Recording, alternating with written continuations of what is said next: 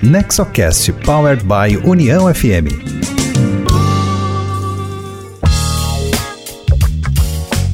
Olá, esse é o Nexocast, o podcast sobre governança corporativa, inovação e empreendedorismo voltado ao desenvolvimento com foco nas famílias empresárias. O NexoCast é uma iniciativa do Nexo Governança Corporativa, tem produção da Rádio União FM e tem sempre um conteúdo da maior qualidade voltado às boas práticas empresariais.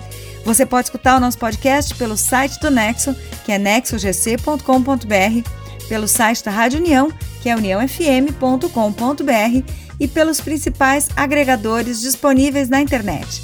Assine nosso podcast e receba em seu aplicativo cada episódio novo que entrar na rede.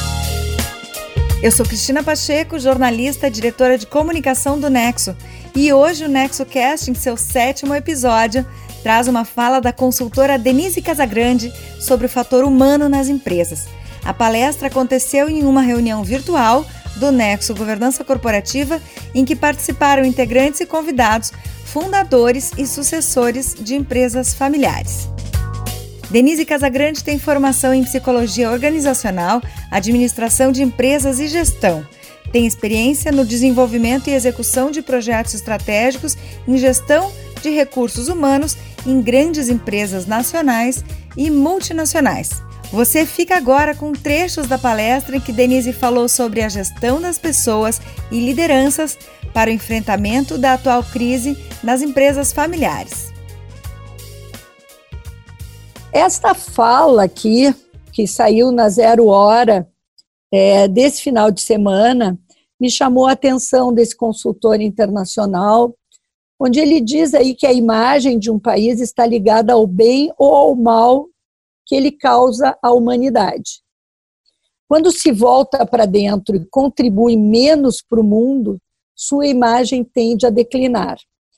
O que ele está querendo dizer com isso? Isso fez muito sentido para mim. Olha, na verdade, nós estamos vivendo na prática um momento cujo foco maior está no coletivo.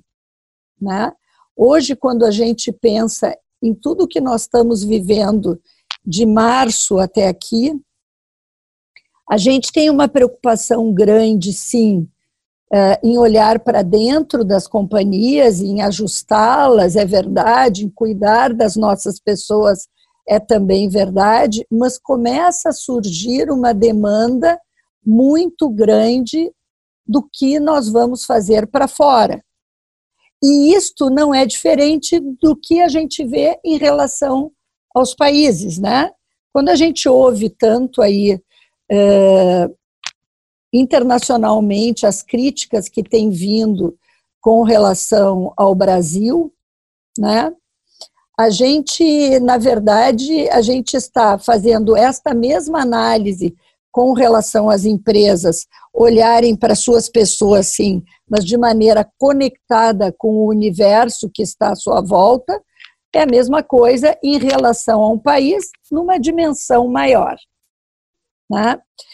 É, na sequência, eu assisti a um vídeo, é, uma entrevista do Nizam Guanais, que eu acho que vocês devem ter visto também, porque é, na verdade surgiu aí e apareceu nas redes, nas redes sociais, não é?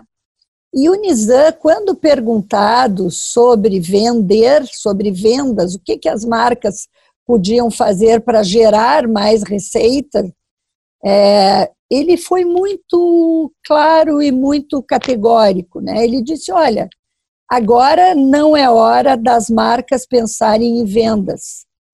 A grande pergunta que o consumidor fará para as marcas depois que sairmos dessa circunstância é: o que você fez por mim nessa crise? Isso para mim fez muito sentido e conectou muito bem com o que eu tinha, o que eu venho lendo a respeito dos movimentos dos países com relação a esta coisa mais uh, cidadã, né, mais consciente internacionalmente da, da sua conectividade com os outros países e com a questão da humanidade, e também com o que é, eu penso e vejo em relação as empresas, não é? Que, na verdade, o que nós estamos vivendo, mesmo em empresas familiares, não é momento para a gente se fechar dentro da empresa. Né? Se fechar e olhar somente para dentro da gente. Não, porque nós estamos sujeitos aí a um contexto mais amplo, que é um contexto voltado para o capitalismo consciente, que é um, um, um contexto voltado para o propósito e que é um contexto voltado aí para o coletivo, né, para a interdependência das relações. Em seguida, Denise fala sobre os fatores que compõem a confiança nas empresas familiares, comparando com empresas não familiares. Então, algumas coisas diferenciam a empresa familiar e, e eu acho que a gente tem que prestar atenção nisso. A primeira é a força do propósito e dos valores, tá? E isso isso é muito forte na empresa familiar, em geral vem do fundador, né? É uma das razões pelas quais o fundador é, caminha na linha de ter um empreendimento para a sua família. Exatamente o seu propósito, exatamente a questão dos valores que ele coloca dentro do, do seu negócio. A segunda questão é a importância da história da família. Né? Quer dizer, uma família que tem uma história de uma, duas, três, quatro, dez gerações, ela dá um significado especial para essa história e tão especial que ela consegue, a cada geração, ressignificar este propósito e esse significado anterior. As gerações desde o fundador, elas não somente reproduzem o propósito, mas mais do que tudo, elas ressignificam esse propósito através da sua história dentro das empresas. Né? Então, esse é um aspecto importante. A terceira questão é a visão de longo prazo. Né? É, os fundadores, quando eles fazem, criam uma empresa, um empreendimento familiar, eles não estão preocupados com a visão é, de curto prazo, porque aquele negócio é o negócio da vida, é a empresa da vida. E ela deve suprir as necessidades ali de trabalho e de sucesso, não só da sua geração, mas dos seus filhos, dos seus netos e assim por diante. De diferentes formas, tá? Alguns optam por ter as pessoas dentro da empresa, outros por criar condições para que eles possam alçar os seus próprios voos, mas a grande verdade, as pesquisas mostram isso, que a visão de longo prazo da empresa familiar ela é imbatível. Ela é imbatível porque é, o dono que está ali, que tem o seu capital todo investido, ele tem um outro olhar para o tempo, diferente do executivo que está ali, que tem uma série de coisas envolvidas ali no seu dia a dia. É, o comprometimento social e a sustentabilidade.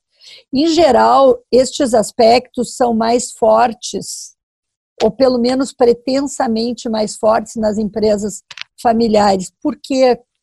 Porque é, muito frequentemente os, as empresas familiares terminam sendo muito envolvidas nas comunidades onde elas atuam. E os fundadores fazem questão de fazer isso. Então, tem uma atuação forte de responsabilidade social, que no passado não era chamado de responsabilidade social, a gente poderia chamar de várias outras coisas, até de filantropia, de ajuda, de o que a gente quisesse, de participação na comunidade, de vários, várias formas, mas o fato é, é que, em geral, as empresas familiares têm uma presença muito forte aí, um compromisso social com as comunidades onde elas atuam. E isso é fator de sustentabilidade, não só para a comunidade, mas também para as empresas. Porque isso é uma questão que acaba ficando é, muito forte na marca daquela empresa, não só na família, mas na marca, não é? E a dependência da confiança para manutenção das relações e dos contratos. O que, que é isso, pessoal? Nas empresas familiares, a questão da confiança, muitas vezes, ela é maior ela assume um lugar de mais destaque nas decisões, nas decisões das relações e nas decisões contratuais, do que propriamente a competência. É, se vocês pensarem na experiência de vocês, é, certamente vocês vão identificar situações onde é, a questão da confiança ela, ela, ela se coloca de uma maneira muito forte, ou seja, é, os fornecedores, os clientes, os outros stakeholders, eles passam por um período aí de legitimação, de validação interna, até que eles possam, de fato, é, usufruir desta confiança aí é, dentro das empresas familiares e ter um outro papel dentro do contexto de negócios, tá? Então isso também é um pouquinho diferente. Bom, se estes aspectos no passado eram aspectos pouco tangíveis é, para as empresas, de um modo geral, e, e, e até sob certo, certos aspectos assim questionados para as empresas, pelas empresas não familiares. Olha, o que, que é essa coisa da confiança? Ah, mas por que, que a empresa familiar tem uma visão de longo prazo maior do que a empresa não familiar, enfim, eram questionados esses aspectos. Hoje eu entendo que talvez, e especialmente neste momento de crise que nós estamos vivendo, estes é, fatores sejam é, os fatores mais poderosos para o enfrentamento da crise. Porque se a gente olhar um por um destes fatores, a gente começa com a questão de propósito e de valores é, que conversa diretamente com a fala do Nizam e com a fala do nosso consultor internacional que eu mostrei antes. Quer dizer, olha, empresa que tem valores, empresa que tem que dá valor para a história das suas famílias e que não quer romper com isso, que tem visão de longo prazo, que tem comprometimento social, que é sustentável do ponto de vista da sua contribuição aí para o contexto social e que gera e valoriza a confiança. Né? Hoje nós estamos, em função das crises que estamos vivendo, as pelo menos três que vocês têm, assim como eu, se deparado todos os dias, que é a, a crise sanitária que a gente tem aí, que a gente está vendo, a crise de saúde pública, a gente tem essa crise imensa política que nós estamos vivendo, é, que assim, é, mesmo do alto dos meus 60 anos e com os impeachments que já acompanhei aí, eu nunca vi nada deste tamanho, deste jeito, assim, né?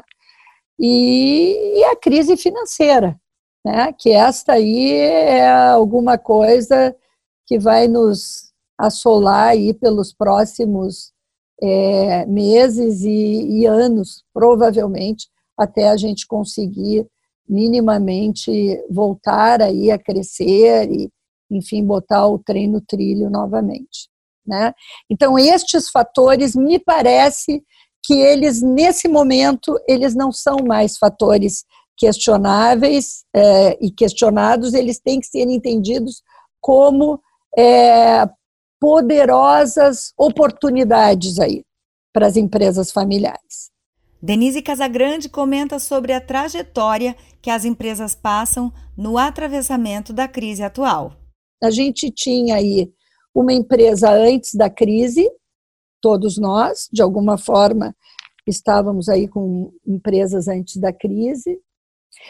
Depois a gente tem um, um momento que eu acho que não é para todas as empresas familiares que esta ficha já caiu, mas eu acho que aí uh, os donos, os sócios, eles têm que fazer escolhas, né? E estas escolhas têm que ser de alguma forma uh, visível aí as suas lideranças, porque elas vão afetar as lideranças, imaginando que na hora que um proprietário faz uma escolha assim assado em relação à sua empresa, é, quem na verdade vai estar provavelmente à frente disso tudo é se a empresa tem uma governança, o seu conselho, os seus executivos, os seus gestores, levando estas escolhas e transformando isso em ações no dia a dia. Né? É, estas ações que são expressas através de mensagens, que são símbolos, que são comportamentos, que são os sistemas da companhia, que são as ações que ela toma, é, elas vão impactar as suas equipes aí. E no final das contas, nós vamos ter uma empresa pós-crise. Né?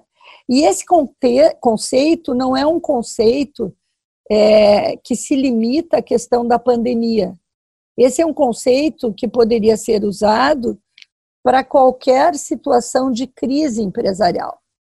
Porque diante de uma crise, uh, a gente tem que fazer escolhas, os donos, em se tratando de empresa familiar, têm que escolher o caminho, e é, são eles que têm que escolher, com o auxílio de quem eles quiserem, dos conselhos, se tiverem conselhos, de consultoria da própria família, do conselho de família, enfim né?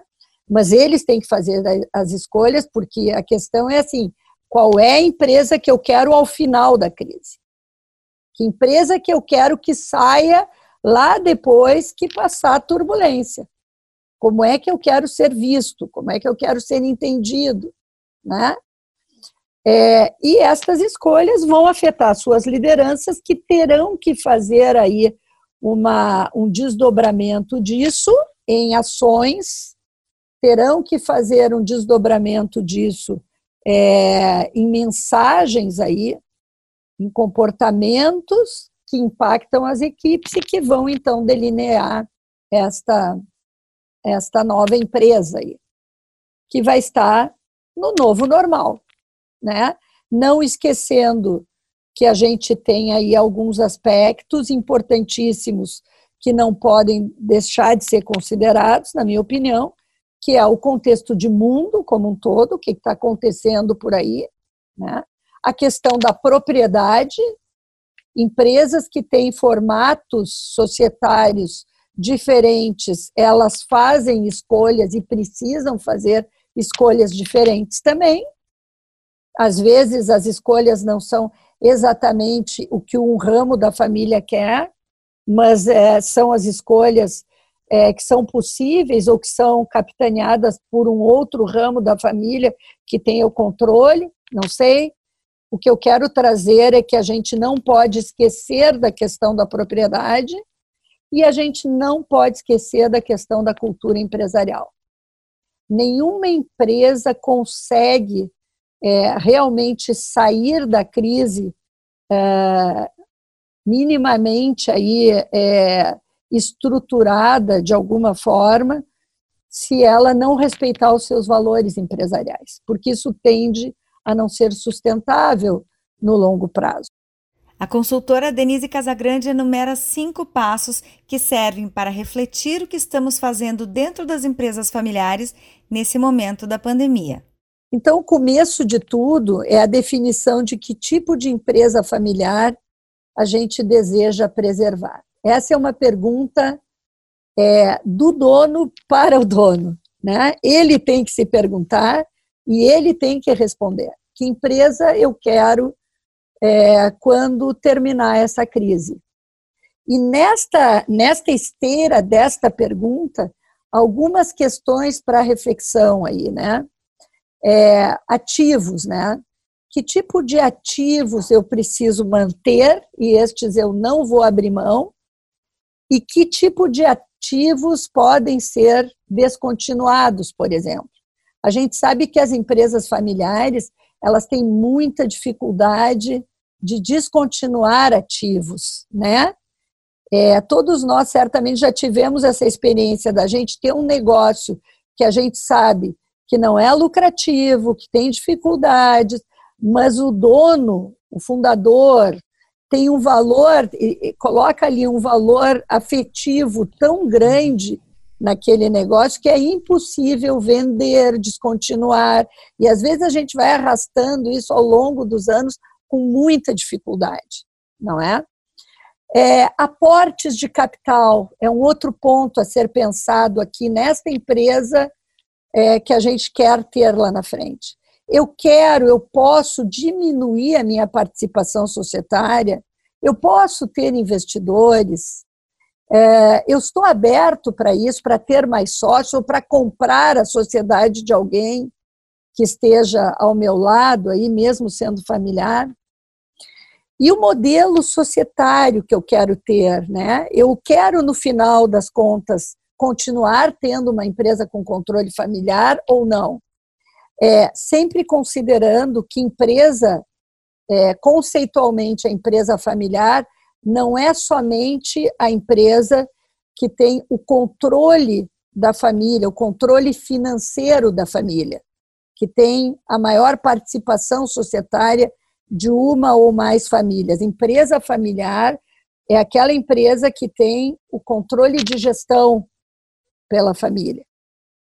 Porque se não tiver a participação dos familiares nos órgãos, nas, nas instâncias de governança, ou no conselho, ou na, na, na, em comitês, ou mesmo na gestão, enfim, ela não é familiar.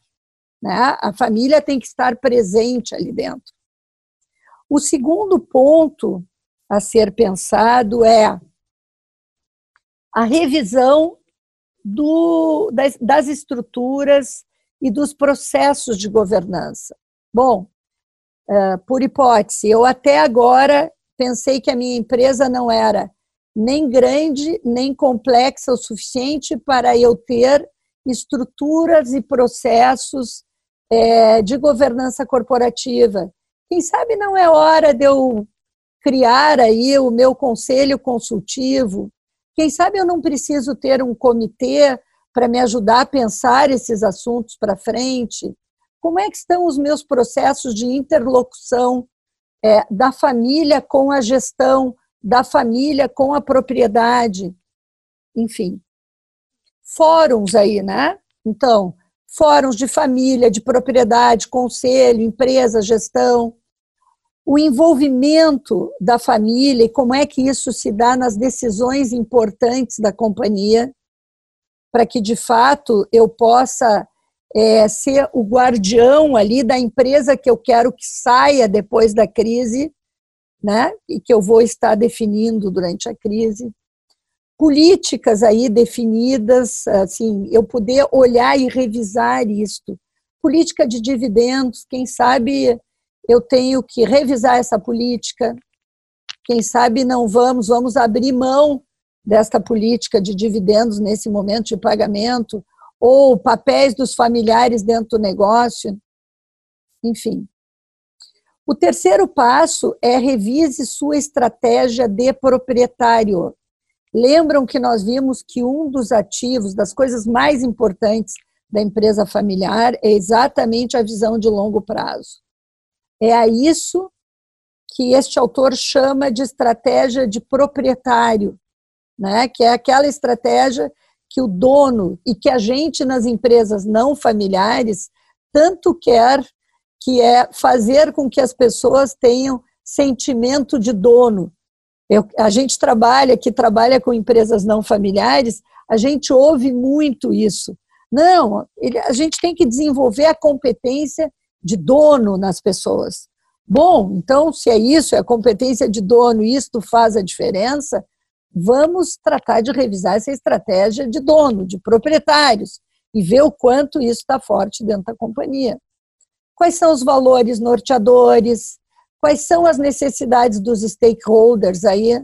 Clientes, fornecedores, o apetite que eu tenho para perder dinheiro em nome dos objetivos definidos ou mesmo dos valores da companhia.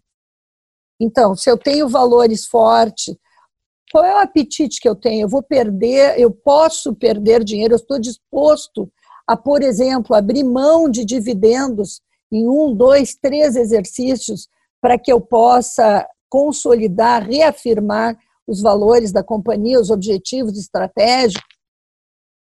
Tem que ser pensado, né? A estrutura de capital da empresa, como é que ela está colocada, política de dividendos e principalmente o discurso e a prática, ou seja, o quanto a minha estratégia de proprietário ela de fato se apresenta na prática no dia a dia, ou ela é uma coisa do meu discurso, do meu discurso e eu não consigo transformar isto em prática e, portanto, as pessoas não conseguem legitimar a minha estratégia. Né?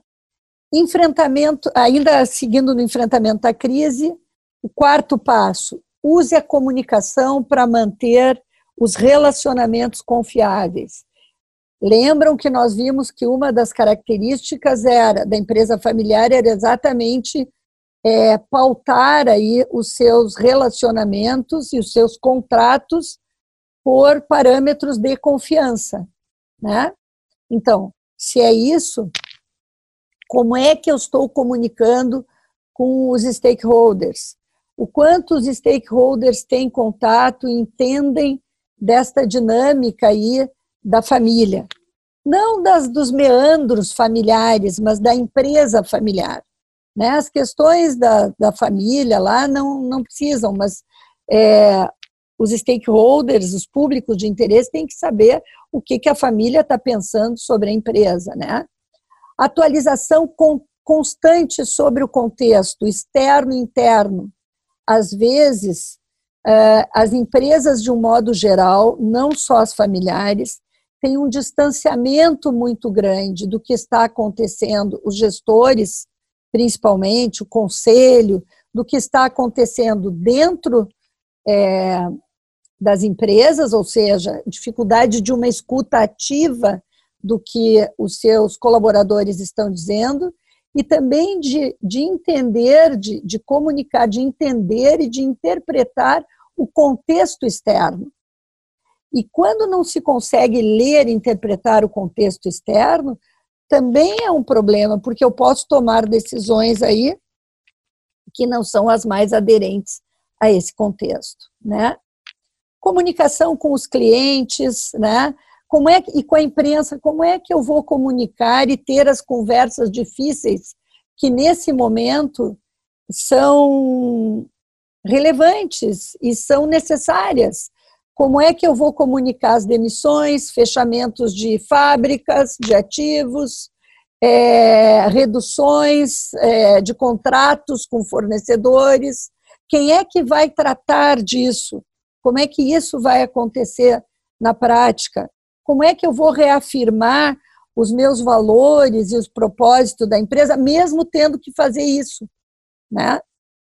É, e a comunicação aos empregados, né? A questão de poder tranquilizar no sentido de clareza, de transparência, né?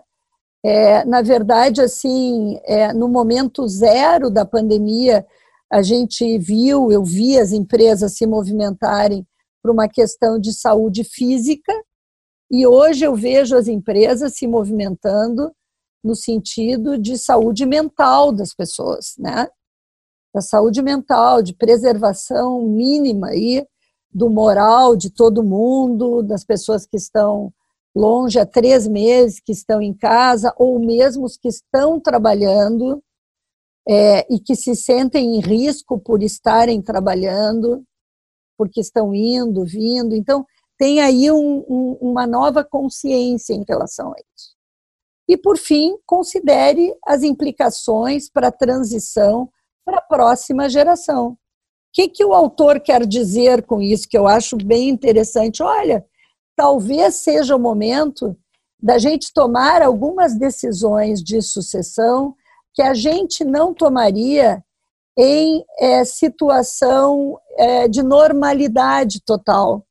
Por quê? Porque os negócios estavam bem, porque o resultado estava bem e porque a gente estava na zona de conforto. Mas, diante de uma situação de crise tão intensa, talvez a gente tenha que reavaliar esses aspectos da sucessão empresarial, ou para postergar ou para antecipar. Não sei, depende de cada empresa. Ou para fazer outras composições sucessórias, que também são possíveis, não é? e tratar de cuidar bastante de disseminar os valores aí para a próxima geração. Denise Casagrande em seguida pontua os três aspectos que formam o triângulo da confiança quando falamos do fator humano dentro das empresas. E depois dá recomendações preciosas para fortalecer os valores e condutas das empresas e das pessoas. É, lembrando, é, e aí, três aspectos que embasam a confiança nas organizações e a confiança interpessoal. E eu acho que o primeiro deles é a empatia, quer dizer, eu conseguir aí me colocar no lugar do outro e o outro entender que eu estou preocupado com ele, né? A outra coisa é eu ser autêntica nas minhas reações e nas minhas ações, ou seja, de acordo com a cultura da minha empresa, eu não vou inventar, eu não vou criar uma coisa completamente diferente que não converse ali na frente com a empresa que eu quero para o futuro.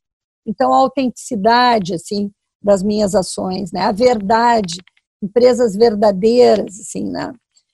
E, por fim, a lógica, assim, que é aquela, aquela ideia de que é possível, que tem como fazer, e que isso é muito forte nos empreendedores, nos fundadores de empresas. É possível fazer, é possível fazer diferente, é possível é, é, construir alguma coisa aí que faça diferença, não só para a família, para mim, para a família, mas para para o contexto e para a sociedade.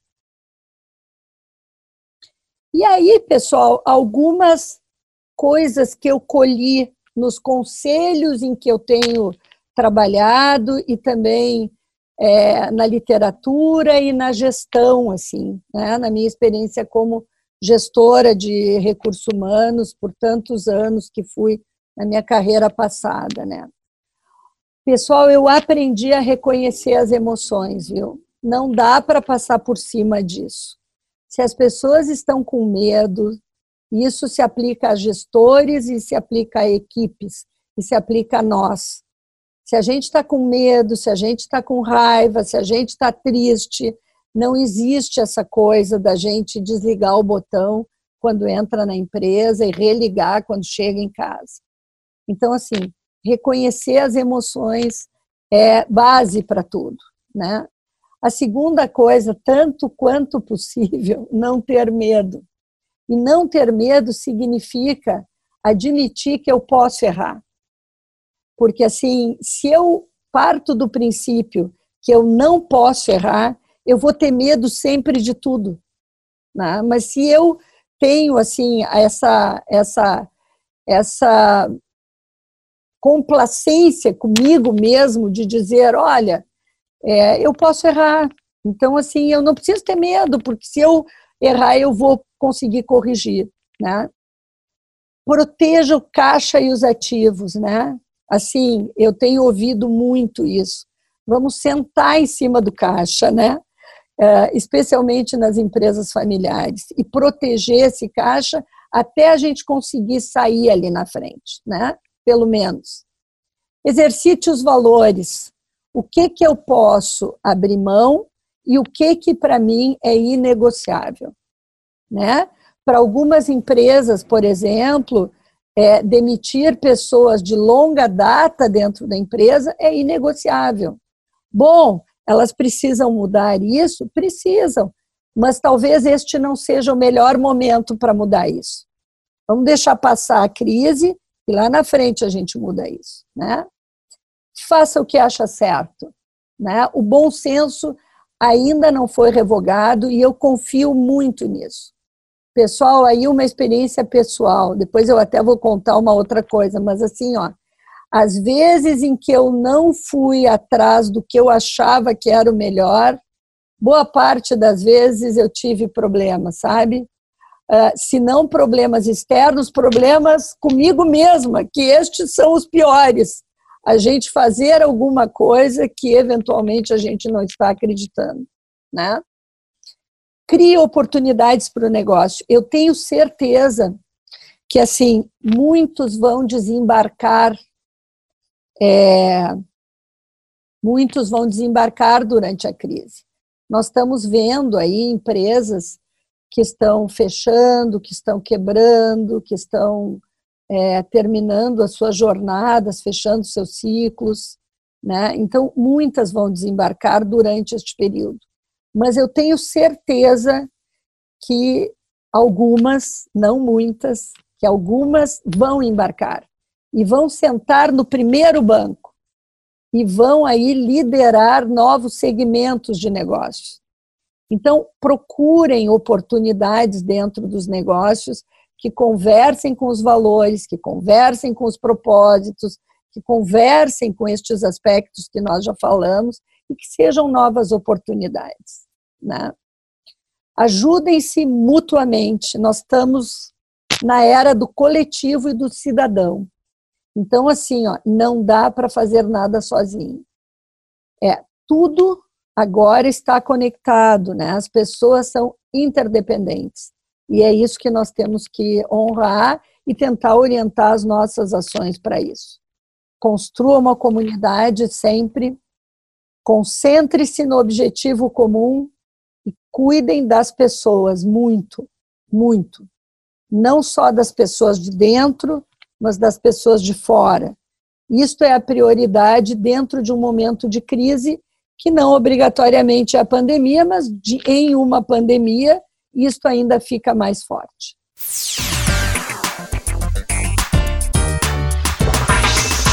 Chegamos naquela parte do programa que a gente traz uma dica imperdível, seja de um livro, de um artigo, de um filme, para complementar o conteúdo e trazer ainda mais repertório sobre essa pauta. Hoje vamos ter algumas sugestões de livros da nossa palestrante Denise Casagrande. Quero recomendar como professora que sou dois livros que eu acho que vocês vão amar e que estão na carona dos comentários que o Rodrigo fez sobre a palestra do AOD. É, acho que este livro vocês precisam ler, Capitalismo Consciente. Não é uma publicação nova, mas é um livro que fala exatamente sobre o propósito dos negócios e das marcas. Acho muito interessante. E o outro é esse aqui do Sérgio Abrantes, eu não sei se vocês já tiveram oportunidade, A Era do Imprevisto. Eu nunca vi nada tão parecido que assim que remete tanto ao que nós estamos vivendo nesse instante com a situação da pandemia. Só que não foi escrito agora, evidentemente, mas era como um exercício de futurologia aí. Então, passem os olhos nesses livros que eu acho que vale muito a pena. O NexoCast quer ouvir também a sua opinião, a sua sugestão. Estamos no Facebook como nexogc.com.br, no Instagram como arroba nexogc.com.br e no LinkedIn somos o NexoGC. Mande uma mensagem, comente nas redes sociais e participe dessa conversa. E por aqui, assine nosso podcast para não perder nenhum episódio. Curta, compartilhe e vamos fazer a informação circular. Lembrando que você já sabe, o Nexo Governança Corporativa é uma associação criada por fundadores e sucessores de famílias empresárias para promover boas práticas de governança corporativa, formação pessoal e profissional de novas lideranças, empreendedorismo e inovação. A sede é em Novo Hamburgo, no Rio Grande do Sul. Esse foi o episódio 7 do NexoCast, o podcast que pretende desmistificar a governança e suas ferramentas no próximo episódio, mais insights e conteúdo voltado à gestão, inovação, empreendedorismo e governança para empresas familiares. Estiveram conosco na técnica da Rádio União FM, na operação de áudio, equalização e edição, os profissionais Luiz Felipe Trevisan, Ramon Ram, no digital Duda Rocha, no jornalismo Jeane Romani, coordenação de Denise Cruz e direção de Rodrigo Giacometti. Esse programa é um conteúdo original do Nexo Governança Corporativa, com produção técnica da Rádio União FM. Obrigada por estarem conosco e até o próximo NexoCast. NexoCast Powered by União FM.